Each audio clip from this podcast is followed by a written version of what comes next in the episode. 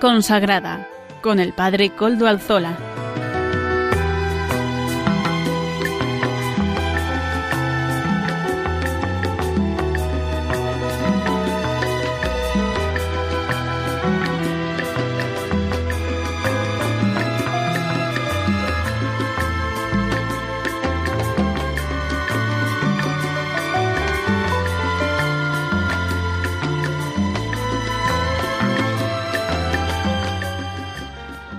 Buenas tardes, hermanos, amigos y oyentes.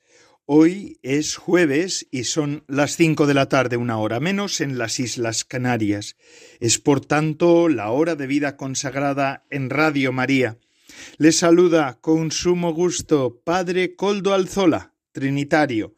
Feliz año 2023 a todos los que me están escuchando en esta ocasión. Eh, me uno a todos ustedes desde Algorta, Vizcaya, desde la parroquia del Santísimo Redentor en la que me encuentro. Y como ya es conocido para los oyentes del programa, al inicio de este, de este programa nos encomendamos al Beato Domingo Iturrate, nuestro patrono y protector, cuyas reliquias custodiamos gozosos en esta parroquia del Santísimo Redentor de Guecho, en Algorta. Saludo a quienes nos están ayudando también en el control en Madrid. Gracias a su servicio podemos emitir en esta ocasión también, porque venimos aquí emitiendo semana tras semana. Ya saben además que se pueden poner en contacto con el programa por medio del correo electrónico del mismo. Y les recuerdo cuál es vida consagrada arroba radiomaria.es, vida consagrada arroba radiomaria.es. Ustedes pueden escribirme a ese, a ese email, a ese correo electrónico, y yo mismo les contestaré. Recuerdo además que nos pueden escuchar por medio de los podcasts de la web. Nos suben el nuestro, nuestro podcast, semanalmente a Maravilla Nueva, nuestro colaborador habitual. Ahí hace esa tarea que le agradecemos, ¿verdad? Porque nos viene bien a todos. Es verdad que el podcast sirve para poder escuchar el programa de nuevo, para poderlo escuchar si no lo hemos escuchado, cuando se estaba emitiendo, porque hemos tenido otras tareas que hacer, o para poderlo escuchar, escuchar alguna de las secciones pues, que nos ha gustado más, que queremos ahondar en ella. Pues para eso estamos y para eso solemos colgar el podcast de la web. Así que ahí lo tienen para ustedes, con ustedes. Y mm, además, pues les agradezco de todo corazón que mm, han hecho del programa y del podcast uno de los podcasts más solicitados de Radio María. Bueno, mm, no digo yo que sea el más, porque hay programas extraordinarios y de mucho interés, también para la formación, que son los que se bajan más a menudo, pero el nuestro también ha estado de los más solicitados. Así que muchísimas gracias porque lo han hecho ustedes posible. Además, eso nos demuestra que es pues un, es, de, es de su interés, que ustedes tienen interés por este programa. Así que muchísimas gracias. Hoy que es 5 de enero de 2023, víspera de Reyes, ¿verdad? Estamos ya en las vísperas, después de, las, de la hora de nona, ya estamos en el día de la, de la Epifanía del Señor. Y hoy por la mañana, lo han podido seguir también por Radio María, eh, se ha celebrado el solemne funeral en sufragio del alma del Papa emérito Benedicto XVI, un funeral en el que la cristiandad ha podido elevar un canto de agradecimiento al Padre Eterno por la persona y también el ministerio de Joseph Aloysius Ratzinger, es decir, Benedicto XVI, el Papa Benedicto XVI. El Papa Francisco, su sucesor, ha presidido la misa del funeral del Papa emérito este 5 de enero en la Plaza de San Pedro del Vaticano, ante miles, miles, cientos de miles de fieles procedentes de las distintas partes del mundo. Saludo porque sé que me están escuchando a varios feligreses de estas parroquias de Guecho que hoy estaban en la plaza de San Pedro. Me han mandado varias fotos y me han dicho que se unían a mí también en la oración. Y yo también a las nueve de la mañana he podido celebrar la Eucaristía en nuestra parroquia del Redentor y la he celebrado también en sufragio del alma del Papa Benedicto XVI. El Santo Padre decía, Benedicto, fiel amigo del esposo, que tu gozo sea perfecto al oír definitivamente y para siempre la voz del esposo, su voz, la voz del esposo.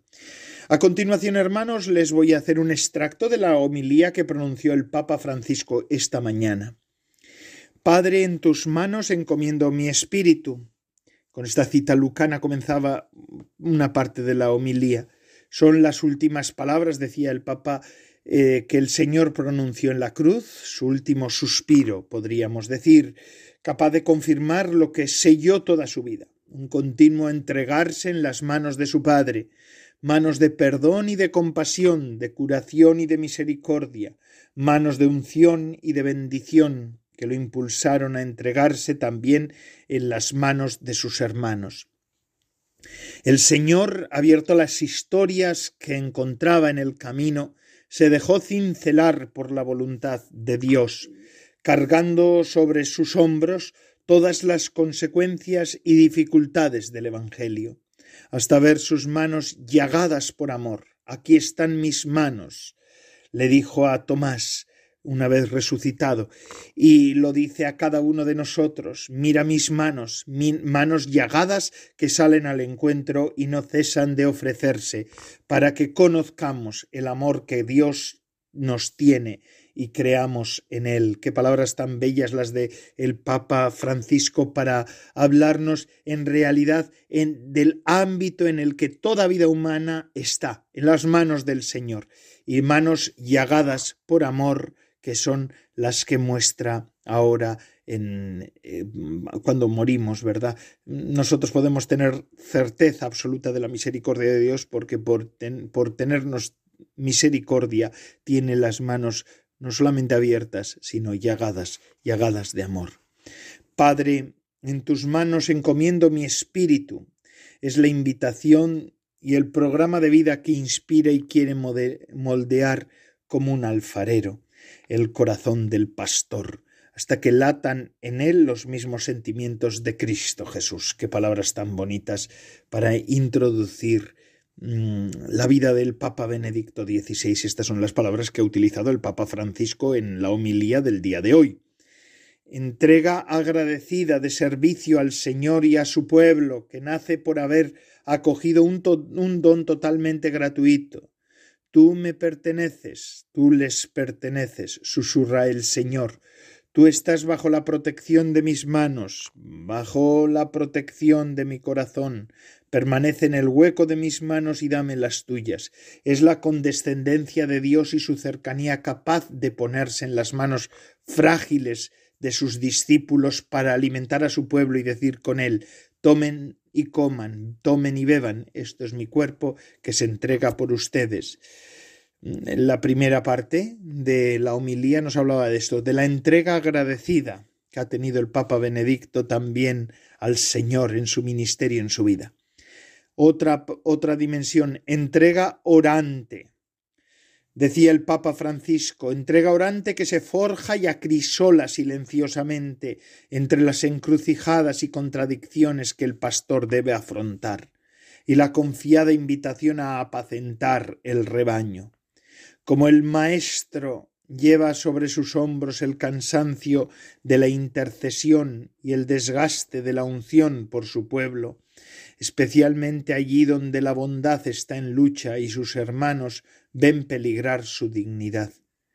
En este encuentro de intercesión, donde el Señor va gestando esa mansedumbre capaz de comprender, recibir, esperar y apostar más allá de las incomprensiones que esto puede generar. Fecundidad invisible e inaferrable que nace de saber en qué manos se ha puesto confianza, confianza orante y acogedora, capaz de interpretar las acciones del pastor y ajustar su corazón y sus decisiones a los tiempos de Dios. Apacentar quiere decir amar y amar quiere decir estar dispuesto a sufrir. Amar significa dar el verdadero bien a las ovejas, el alimento de la verdad de Dios, de la palabra de Dios, el alimento de su presencia. Qué hermosa esta parte en la que el Papa Francisco hablaba del Papa Benedicto como esa entrega orante que tiene el pastor, que también nos sirve para todos los que somos sacerdotes, ¿verdad? Esto es la, la entrega orante, nuestra entrega también ha de ser orante, orar por los que nos han sido eh, confiados a nosotros.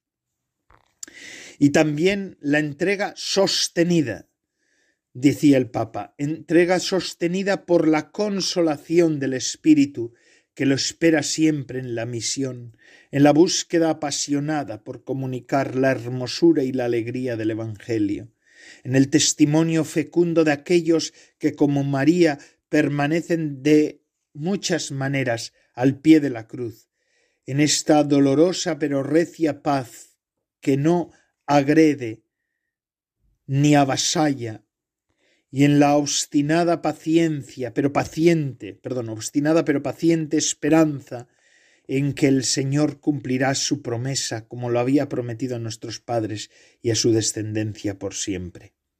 También nosotros, decía el Papa, aferrados a las últimas palabras del Señor y al testimonio que marcó su vida, queremos, como comunidad eclesial, seguir sus huellas y confiar a nuestro hermano el Papa Benedicto se refería al Papa emérito Benedicto, a las, en las manos del Padre, que estas manos de misericordia encuentren su lámpara encendida con el aceite del Evangelio que él esparció y testimonió durante su vida. Qué palabras tan hermosas, ¿eh? Entrega, por tanto, tres entregas, las de el Papa Benedicto, las de cualquier pastor también, entrega agradecida, entrega orante, entrega sostenida.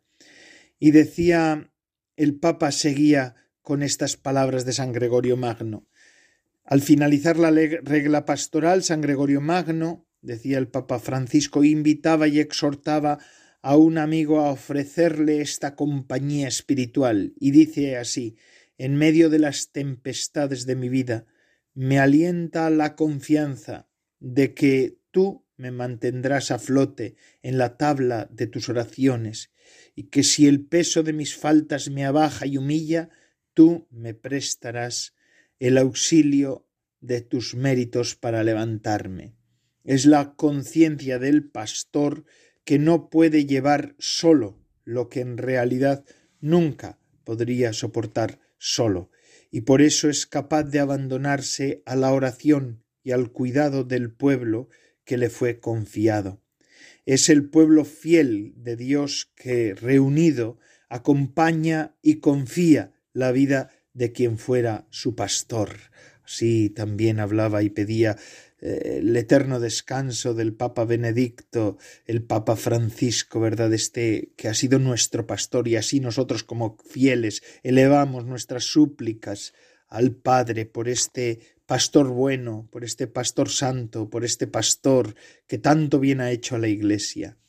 Como las mujeres del Evangelio, dice acababa el Papa, en el sepulcro, Estamos aquí con el perfume de la gratitud y el ungüento de la esperanza para demostrarle una vez más ese amor que no se pierde.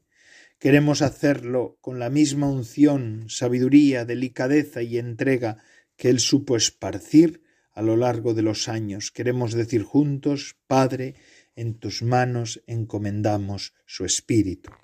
Estas eran las palabras con las que el Papa Francisco también quería encomendar el alma de nuestro amado Papa Benedicto a las manos del Padre. Damos gracias a Dios y desde este programa de vida consagrada, de una manera singular y particular, por la vida, la entrega, el, el testimonio de este Papa bueno ha sido el Papa Benedicto XVI y pedimos siempre por su eterno descanso. Así pues, ahora les invito a que escuchen esta música, Tú es Petrus. En realidad, esta música habla del ministerio petrino que tanto el Papa Francisco como el Papa Benedicto Benedicto, que en paz descanse, han tenido que, que llevar a cabo en sus vidas. Es Petrus, escuchémoslo.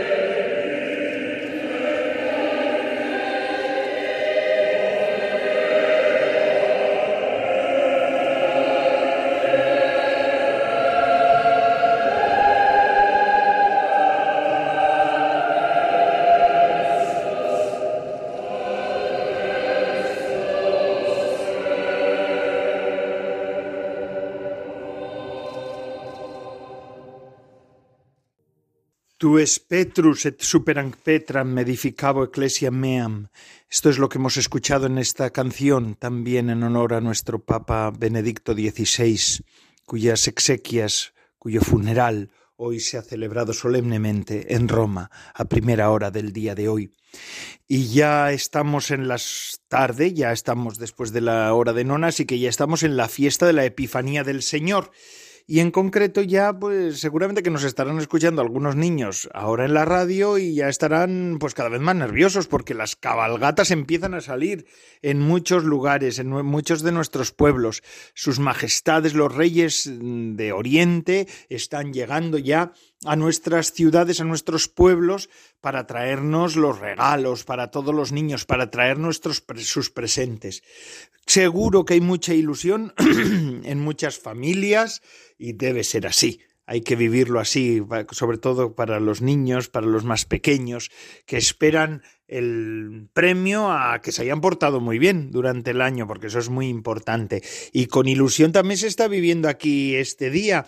Aquí em, eh, conmigo está hoy eh, la hermana Sor María Dolores eh, Ledesma Gallego. Buenas tardes. Hola, buenas tardes. Loli, así que Loli le llamamos nosotros en esta residencia del Beato Domingo Iturrate de aquí de Algorta. Y entonces, eh, también aquí se está viviendo con ilusión, ¿verdad? La fiesta de los Reyes. Sí, aquí también los ancianos viven con mucha ilusión esta fiesta, pues siempre tienen algún, algún presente por parte de, de las hermanas, de la comunidad, y, y esperan el día con ilusión. Así es, así es. Pero aquí en la residencia se espera la, la, visita de sus majestades los reyes de Oriente mañana, ¿verdad? Mañana, mañana. Mañana después de la Eucaristía vienen los reyes y entregan sus regalos. Qué bueno, qué bueno. Así que fíjense o fijaos, a todos os lo digo, a los más pequeños, también los abuelos están esperando con ilusión este día de reyes, que es un día extraordinariamente entrañable para todos los españoles. Damos gracias a Dios también por estas tradiciones que hemos ido heredando de generación en generación y hacen que la Navidad sea un tiempo único, irrepetible. Así que, eh, Sor Loli, nos has hecho ahí un poco de espacio en, esta tarde ya también de, lío, de carreras, para poder hablar con nosotros. Y es que mm, en vuestro instituto, el Instituto de la Santísima Trinidad, eh, fundado en Valencia, el Día de Reyes, el Día de la Epifanía del Señor, es un día muy especial. El Día de Reyes es muy especial para nosotras. Eh, tiene, bueno, pues en nuestra historia mucha importancia porque es el día en que nuestras fundadoras comenzaron a vivir juntas. Y bueno, ese día ellas lo esperaban con, con gran alegría. Casi con más ilusión que los niños los regalos. Casi, casi. Es verdad. Bueno, yo creo que la misma ilusión. Tenían la misma ilusión. Así es. ¿Cómo fue todo el inicio de este instituto vuestro al que tú perteneces, Sor Loli? Bueno, nuestras madres fundadoras eh, eran, eran cuatro, perdón, cinco, cinco eh, chicas jóvenes. Em, entonces ellas eh, tenían un propósito y el propósito que tenían era de, de abrir una escuela y vivir en comunidad. Y, y entonces, em, pues el Día de Reyes fue el día que se cumplió su sueño, por eso para nosotras ese día es tan importante. ¿De qué año, de qué época estamos hablando? Estamos hablando del año 1881. Hace más de un siglo eh, ¿cómo estaba la población en Valencia? ¿Cómo estaba la situación en Valencia donde ellas fundan este instituto? Bueno, fue el momento de la industrialización y entonces eh, pues había muchos niños que estaban por la calle con sus niñeras y, y, entonces las fundadoras observaron que estaban pues sin educación y ellas vieron esa necesidad ahí, esa necesidad de, pues de la educación en ese momento. Ya, pero ellas sobre todo tenían una experiencia de fe profunda. Sí, ellas eh, tenían una confianza eh, en la divina providencia mm, grande y después tenían eh, mucho, o sea, ellas tenían mucho interés en, enseñar el, santo temor de Dios que se decía en aquellos tiempos, ¿verdad? Y bueno, su, su, su, gana o su de, de trabajar para dar mucha gloria a Dios. Así es. Y entonces ellas eh, deciden ponerse a vivir juntas este día. Bueno, deciden antes, ¿verdad? Antes ya todo esto tuvo un discernimiento. Eso es. El discernimiento, eh, bueno, durante mucho tiempo ellas querían ser religiosas desde jovencitas. Eh, eran, eran primero cuatro, cuatro chicas. Ellas querían vivir juntas y bueno, querían vivir juntas, no querían ser religiosas. Lo que pasa que en ningún convento de clausura de aquel momento pues parece que les abrieron las puertas. Mm, tampoco querían abrazar ni las reglas de las dominicas, ni de las franciscanas, ni de las agustinas. Entonces, eh, su director espiritual fue el que, el que las guió un poco hacia, hacia el carisma trinitario porque él conocía eh, un padre trinitario y, él escribió por medio de este padre al, que era entonces general de la orden, general de la orden, el padre Antonio eh, Antonino de la Asunción. Así es, este fue un general muy importante para nosotros también. Mm.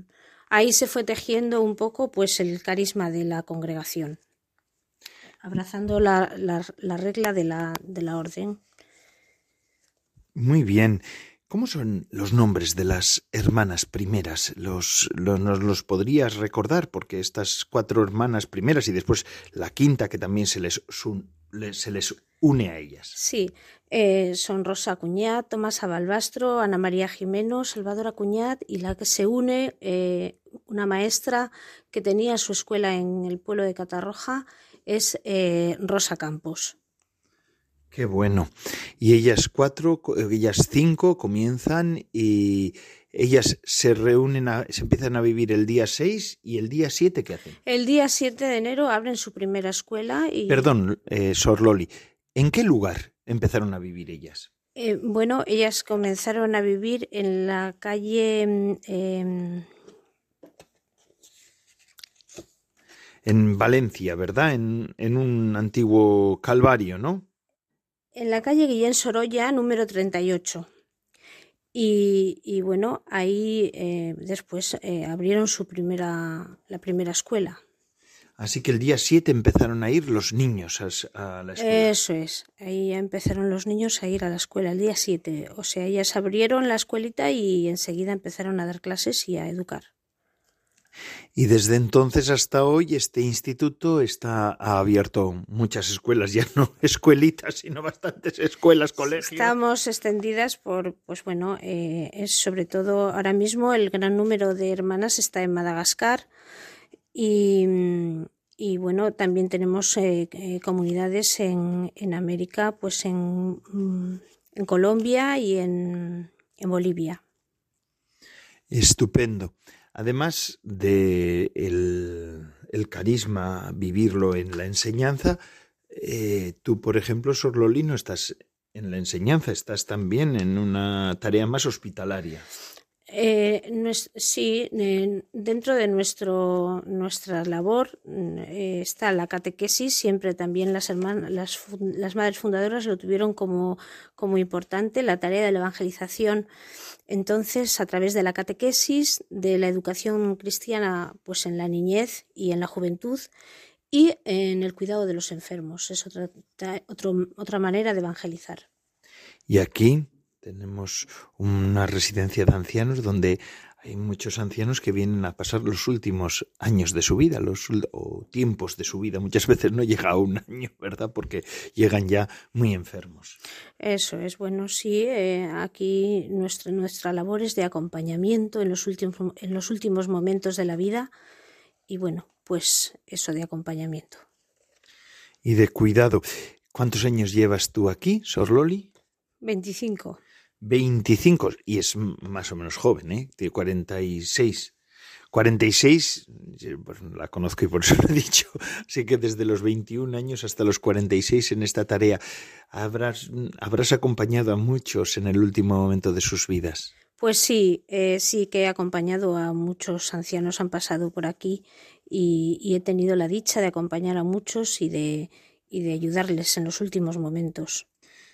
Qué bueno, estos días que estamos todos un poquito pendientes de toda esta cuestión porque acaba de fallecer el Papa Benedicto XVI, es también un ministerio importante acompañar en, los últimos momentos, en las últimas horas, ¿verdad?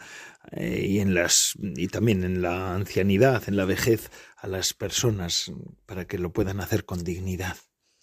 Sí, es, eh, es, es un es una labor importante y en este momento yo creo que, bueno, pues eh, la sociedad eh, no sé si está tan preparada para, pues, para aprender a vivir el momento de la muerte y, que forme un, porque forma parte de, de la vida, es, un, es una situación de nuestra vida. Así es, Sor Loli. Verdaderamente hemos empezado a hablar de los reyes y acabamos hablando de la muerte, pero bueno, al fin y al cabo es también habla de la luz, porque esta fiesta, la de la Epifanía del Señor, es de la luz, de la manifestación de la luz. Así que no le quito más tiempo, no te quito más tiempo, Sor Loli, porque hay que, hay que preparar todo para que vengan los mm, reyes de, de Oriente, ¿verdad?, a nuestra residencia. Hay que poner los zapatos, hay que limpiar los zapatos para que sean generosos los reyes con nosotros. Qué bueno, qué bueno. Pues ah, lo dicho, lo dicho aquí, la costumbre en el norte es de poner los zapatos bien limpios, con betún, con buen betún, para que, para que vayan, estén relucientes y los reyes sepan dónde dejar los regalos. A todos, feliz día de reyes. A ti también, Sor Loli. Feliz Día de Reyes. Muchas gracias, igualmente para todos. Gracias a ti. Y seguimos con nuestro programa. Vamos a escuchar ahora de la mano de Amaro Villanueva, nuestro colaborador. Eh, música para evangelizar.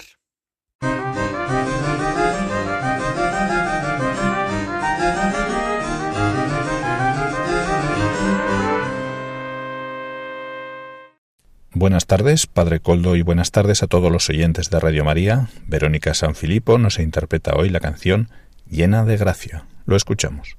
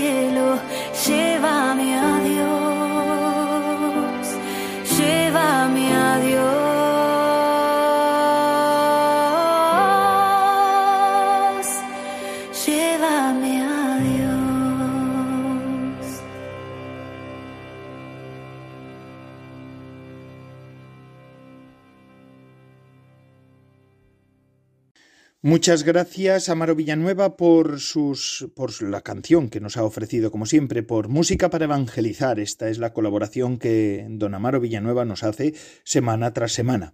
Y en este año 2023 también lo esperamos. Ahora, a continuación, vamos a escuchar esa, esa, esa sección que es la sección de formación que nos ofrece la comunidad de San Juan. ¿eh? por medio de esta por medio de esta, de esta sección, pues podemos conocer también una comunidad nueva de la comunidad de San Juan, que es un instituto secular fundado por Hans Urs von Balthasar y Adrien von Speyer. Y además, pues podemos entrar también en la teología de este gran hombre y la experiencia mística de esta gran mujer también. Eh, hoy pues en la sección que vamos a ofrecer ahora, ellos nos van a presentar la comunidad de, San Juan, en lo que se refiere a la vida de oración, y también vamos a poder escuchar algunos textos del libro de Hans Urs von Balthasar, Navidad y Adoración. Eh, nos lo presenta, como siempre, en estos días el matrimonio Salvador Morillas y Lourdes Muñoz, que son abogado y economista respectivamente, y que nos están ofreciendo esta sección semana tras semana. Adelante, hermanos. Buenas tardes, queridos oyentes. Seguimos con el programa de formación de Adviento y Navidad, animado por la Comunidad de San Juan. Somos Salvador Morillas y Lourdes Muñoz, amigos de la comunidad. En este programa conoceremos un poco más de la vida de oración de la comunidad y leeremos textos del libro Navidad y Adoración de Hans Urs von Balthasar. La vida de oración. Los miembros de la comunidad San Juan no podrían vivir su misión de amor para Dios y los hombres sin vivir de la oración. El fundamento de la formación interior y del actuar de los miembros de la comunidad es en íntima unión con la vida sacramental de la Iglesia, la contemplación de la palabra de Dios del Antiguo y del Nuevo Testamento, así como la tradición eclesial la explica, y el Espíritu Santo la ilumina en el corazón del orante. Según sus fundadores, el mundo de la oración nace en el cielo y quiere comunicarse y envolver a toda la creación. Entrando en este mundo de la mano de María, los miembros aprenden a donarse, a orientarse según la estrella de la revelación objetiva y a amoldarse a su luz y a su forma, a permanecer en la paz de Cristo en medio de la lucha de la existencia misional. En una palabra, aprenden siempre de nuevo a ser católicos. Navidad. Después de este texto sobre la vida de oración en la comunidad San Juan, seguimos para este tiempo de Navidad, nuestro camino de formación y contemplación del Señor, acompañados en esta vigilia de Reyes del inicio de un precioso libro de von Baltasar, Navidad y Adoración, sobre el misterio más hondo de nuestra fe, la encarnación de nuestro Señor. Navidad y Adoración. De los tres reyes magos que visitan al niño y a su madre, se dice que se postraron y adoraron. Lo mismo debería decirse de los pastores. Toda representación del pesebre nos muestra a los pastores en un gesto de veneración, pues por medio del ángel saben bien que ese niño es el Salvador, el Mesías, el Señor. Y cuántas imágenes antiguas nos muestran a María en adoración silenciosa ante el niño, amorosamente puesto en el suelo. Los días de Navidad son un tiempo en el que la adoración de Dios conocida ya por el Antiguo Testamento, por ejemplo en los Salmos, recibe motivos del todo nuevos para encenderse, y gracias a esto también una forma del todo nueva. Nosotros podemos y debemos adorar a Dios en este pequeño niño que Él nos ha enviado. Esto es tan asombroso que nos fuerza a pensar también de modo nuevo este acto de adoración, que en nuestra época secularizada se nos ha vuelto una realidad extraña en gran medida. Si aún existe en nosotros una relación personal con Dios, la mayoría de las veces le presentamos nuestras súplicas, y esto es justo, más raramente le agradecemos de los diez leprosos curados por Jesús, solo uno retorna para agradecerle, o cuando un sufrimiento nos golpea, realizamos un acto de entrega devota a la incomprensible voluntad eterna de Dios. Y esto también es justo. Pero resignación, sumisión devota a la voluntad de Dios, aún no es adoración. ¿Qué es adoración? Dios es único e infinitamente misterioso. Del mismo modo, también el acto por el que lo reconocemos con todo nuestro ser como Dios, nuestro Dios, es único y por consiguiente no tan fácil de describir. Intentémoslo a pesar de todo. Reconocer que sólo Dios es por sí mismo, mientras todo lo creado existe sólo por su querer y actuar omnipotentes, y por ende no tiene sus raíces en sí mismo, sino en Él, el único incondicionado y absoluto. Reconocer, por tanto, que Dios es lo verdadero por antonomasia, la quinta esencia de toda verdad, y en consecuencia que Él siempre tiene razón en lo que quiera hacer o dejar acontecer. Que es una locura disputar contra Dios, como si fuera posible alegarle un error o un mal, y que el homme revolté, el hombre rebelde, termina destruyendo su propia esencia. Reconocer que Dios es el bien por antonomasia, la quinta esencia de toda bondad, y por tanto no sólo siempre tiene razón, sino que por su ser y sus disposiciones es digno de ser amado también de modo incondicional, amado con la donación reverente de todo nuestro corazón. Reconocer que Dios es absolutamente bello, la quinta esencia de toda belleza, y por tanto debemos darle razón con sumo entusiasmo y servirle con júbilo. Ahora bien, ¿qué sucede si ahora Dios nos envía su palabra eterna al mundo en la forma de un niño? Entonces, en primer lugar, se tratará de comprender qué quiere decirnos con esta nueva forma de hablar. Seguramente, como siempre sucede por medio de su palabra, Él dice algo de sí mismo.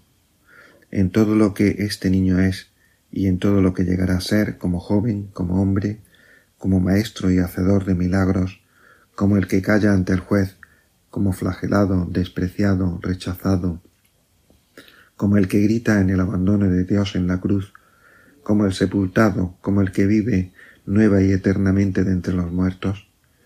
En todo esto está la palabra de que Dios dice, y dice en verdad sobre sí mismo.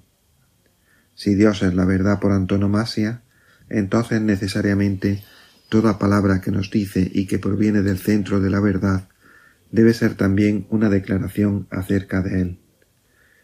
Si Él es el bien por antonomasia, entonces se dona a nosotros en todas esas palabras, que representan la vida y pasión, la muerte y la resurrección de Jesús. Y si Él es la belleza por antonomasia, entonces la verdad y el bien que nos dice y regala es siempre también una realidad maravillosa en grado sumo. Entonces, si Dios es un niño pequeñito, siéndolo, Él dice, en toda mi omnipotencia que yo realmente soy y poseo, soy al mismo tiempo tan pobre y humilde y digno de confianza como este niño. Aún más, no sólo como, soy realmente este niño. Y cuando Jesús más tarde enseñará, hablará del último lugar en el que uno ha de ponerse, del servir, del dar su vida por los hermanos, y esto no sólo como enseñanza moral para los hombres, sino como algo que él mismo es y realiza, como manifestación del corazón, del corazón de Dios, de su Padre. Haz esto, pues así es Dios.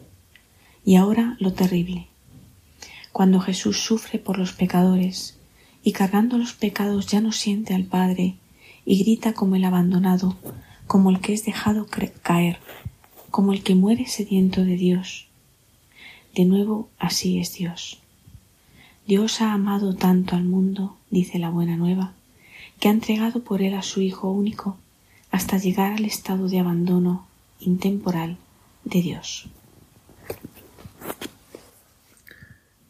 Los textos que hemos leído se han extractado del libro homónimo de von Balthasar que se acaba de publicar en formato digital en una edición revisada y que se puede consultar en la web Y esto es todo. Terminamos con este programa. Le agradecemos atentamente vuestra escucha y les saludan Lourdes Muñoz y Salvador Morillas. Buenas tardes a todos.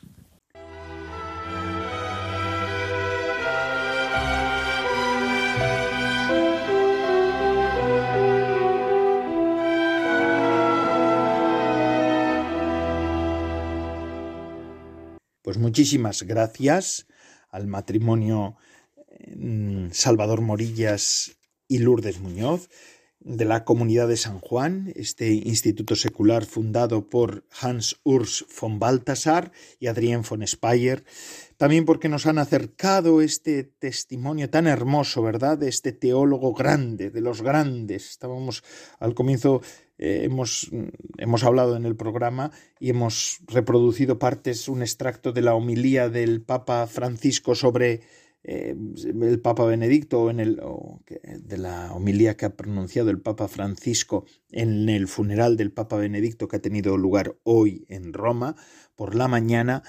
Y es que es, es esto, ¿no? Pues estos grandes teólogos son los que han iluminado e iluminarán eh, a la Iglesia también desde la sabiduría, desde la sabiduría. Y además, como saben, hoy estamos ya celebrando la fiesta de la Epifanía del Señor. Epifanía, qué bonita fiesta. Epifanía significa manifestación, significa dar a conocer a la luz de las naciones, que es una de las grandes fiestas de la Navidad y con esta y el bautismo del Señor concluimos el tiempo de la Natividad del Señor de la Navidad. ¿Qué es esto? Pues hoy celebramos a Cristo, que es luz del mundo, y además celebramos su manifestación a las naciones. Eh, si os acordáis, en el día de la Navidad el mensaje de la liturgia era Odie descendit lux magna super terram. Hoy desciende una gran luz a la tierra, ¿verdad? En Belén esta gran luz se presentó a un pequeño grupo de personas, a un minúsculo resto de Israel. Entonces fue a la Virgen, la Virgen María, a San José y algunos pastores, una luz humilde, según el estilo del Dios verdadero, una llamita encendida en la noche, un frágil niño recién nacido que profiere gemidos en el silencio del mundo. Pero en torno a ese nacimiento oculto y desconocido resonaba el himno de alabanza de los coros celestiales que cantaban la gloria y la paz del mundo, ¿verdad?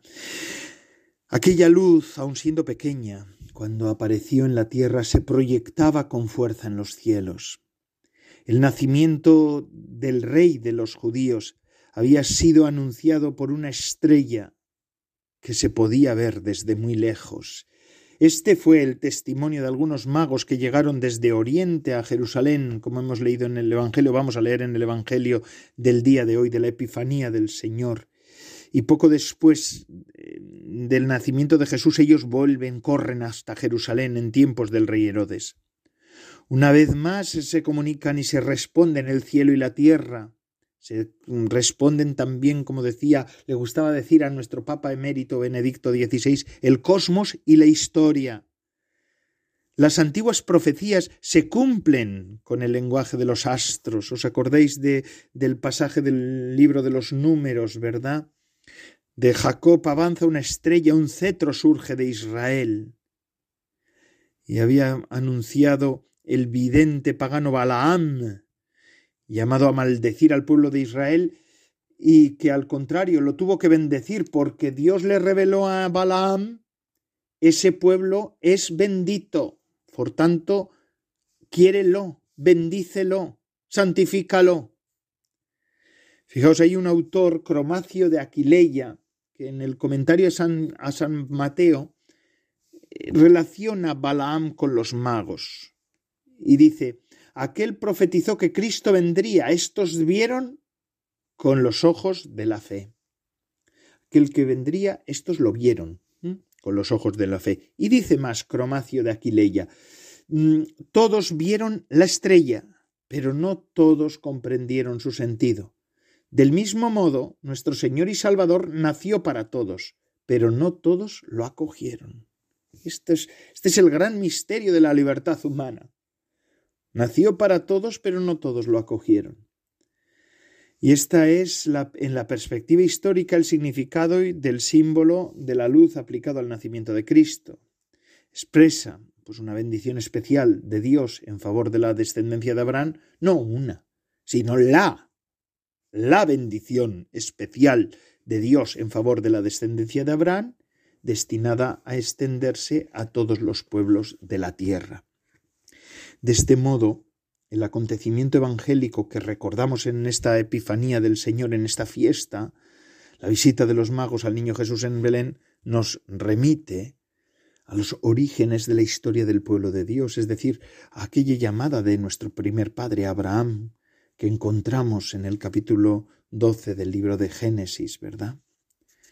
Mm, si es verdad que Dios hizo alguna que Dios hizo una primera alianza con el mundo, ¿verdad? Que fue la de, la de Noé, la de Noé, después del diluvio. Aquella alianza es la alianza universal que atañe a toda la humanidad. El nuevo pacto con la familia de Noé es a la vez un pacto con toda, con toda carne, ¿verdad? Luego, antes de la llamada de Abraham, se encuentra otro, otro cuadro importante, otro, otro relato en esos doce primeros capítulos, eh, no, once capítulos primeros del Génesis, ¿verdad? Que es la del relato de la Torre de Babel. Eh, dice el texto sagrado que en aquel momento todo el mundo tenía un mismo lenguaje e idénticas palabras, pero después de los hombres dijeron, Nea, vamos a edificarnos una ciudad y una torre con la cúspide en los cielos y hagámonos famosos por si nos desperdigamos por toda la luz de la tierra. El capítulo 11 del Génesis. La consecuencia de este pecado de orgullo, que es más o menos como el que tuvieron Adán y Eva, ¿verdad? Y como el que tenemos los seres humanos de todas las generaciones, ¿no? El que tengo yo a veces también, el pecado de orgullo, de la vanidad, fue eh, la consecuencia de aquel pecado fue la confusión de las lenguas y la dispersión de la humanidad por toda la tierra.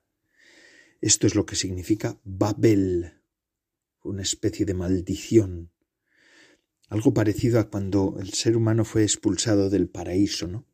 Adán y Eva, nuestros primeros padres. Pues algo así. También Babel es esto.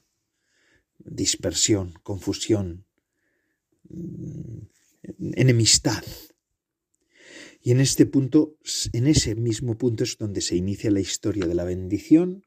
¿Con qué? Pues con, con la llamada de Abraham. Y con ese, con la llamada de Abraham, pues lo que comienza es el gran plan de Dios para hacer de la familia, de la humanidad una familia, una única familia, mediante la alianza con un pueblo, con un pueblo concreto, con el pueblo elegido, y por él para que sea una bendición en medio de todas las naciones, ¿no? Eso es lo que dice el Génesis en el capítulo 12. Fijaos, lo que ya desde el comienzo de la bendición empieza ya, ¿eh? es elegir un pueblo para que sea bendición para todas las naciones.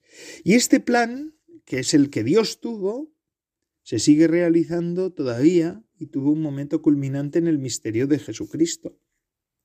Desde entonces se iniciaron los últimos tiempos, en el sentido de que el plan fue plenamente revelado y realizado en Cristo, pero debe ser también acogido por la historia humana.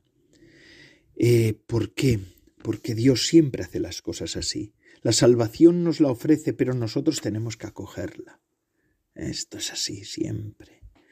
Y la historia humana siempre es lo mismo, historia de fidelidad, por una parte. ¿Y quién es, por qué parte siempre la historia de, la historia mm, de la salvación es siempre fidelidad? Pues por parte de Dios, que siempre es fiel. Dios es fiel y cumple siempre su alianza. ¿Eh? Como cantaremos en, en Cuaresma, ¿verdad? Dios es fiel. Y también, pues por otra parte, y también fidelidad e infidelidad, pero más infidelidad por parte de nosotros los hombres, ¿no? Fidelidad de Dios e infidelidad de los hombres, porque pecamos, porque todos pecamos, porque todos pecamos, porque yo también peco, porque tú también pecas, porque pecamos. Pecamos, no, no nos avergoncemos en decir que somos pecadores, lo decimos con confianza, con confianza en el Señor, que sabemos que, que nos perdona y que nos sostiene y que, es el, que Él es fiel, que Él es siempre fiel. Y la Iglesia misma, mm, que es depositaria de esta bendición, es santa y a la vez está compuesta por pecadores. Está, mm, está marcada por esa tensión, ¿no? Pues el ya, pero todavía no, ¿no? El ya y el todavía no. El ya y el todavía no. Y ya, y, y en la plenitud de los tiempos, pues Jesucristo, que es lo que estamos viendo estos días y hemos celebrado en todas las Navidades y esta Navidad también, vino a establecer esta alianza el mismo, el verdadero Dios y verdadero hombre. Es el, sobre todo, Jesucristo es, le gusta decir a algunos teólogos, y al Papa Benedicto XVI decía, recogiendo una, una expresión que utilizan los teólogos, es el sacramento de la fidelidad de Dios a su plan de salvación para la humanidad entera, para nosotros. Y es que la llegada de estos magos de Oriente a Belén para adorar al Mesías recién nacido es la señal de la manifestación del Rey universal a los pueblos y a todos los hombres que buscan la verdad. Es la adoración de los reyes, de los magos más bien, es el movimiento opuesto a Babel, de la confusión a la comprensión, de la dispersión a la reconciliación. Eh, pues por eso, por eso hoy nosotros en este día de la Epifanía del Señor descubrimos y decimos y reconocemos que hay una unidad lógica entre Epifanía y Pentecostés. Epifanía y Pentecostés. Qué hermoso todo esto. Pues es esto lo que estamos celebrando. Es esto lo que lo que estamos queriendo decir una y otra vez nosotros, ¿no? Aquella luz pequeñita mm, de aquella luz que era grande pero que se mostraba pequeña en día de la Natividad del Señor hoy se ha manifestado a todas las generaciones y a todas las naciones. Esto es lo que estamos celebrando, así que feliz Epifanía a todos. Que el Señor sea grande con todos. Y con estas palabras concluimos el programa de vida consagrada de Radio María una vez más, una semana más, gracias a los que semana tras semana nos ofrecen su fidelidad y también su compañía. Es una gozada contar con ustedes. Son ustedes la razón de ser de nuestro programa y la de todos los programas de la Radio de la Virgen. Ahora les dejo con la programación especial de Radio María para todos estos días. Se despide de todos ustedes. Yo soy Padre Coldo Alzola, Trinitario, que les pido que recen por mí porque yo lo hago por ustedes. Hasta la semana que viene, si Dios lo quiere, que Dios les bendiga. Feliz Epifanía del Señor.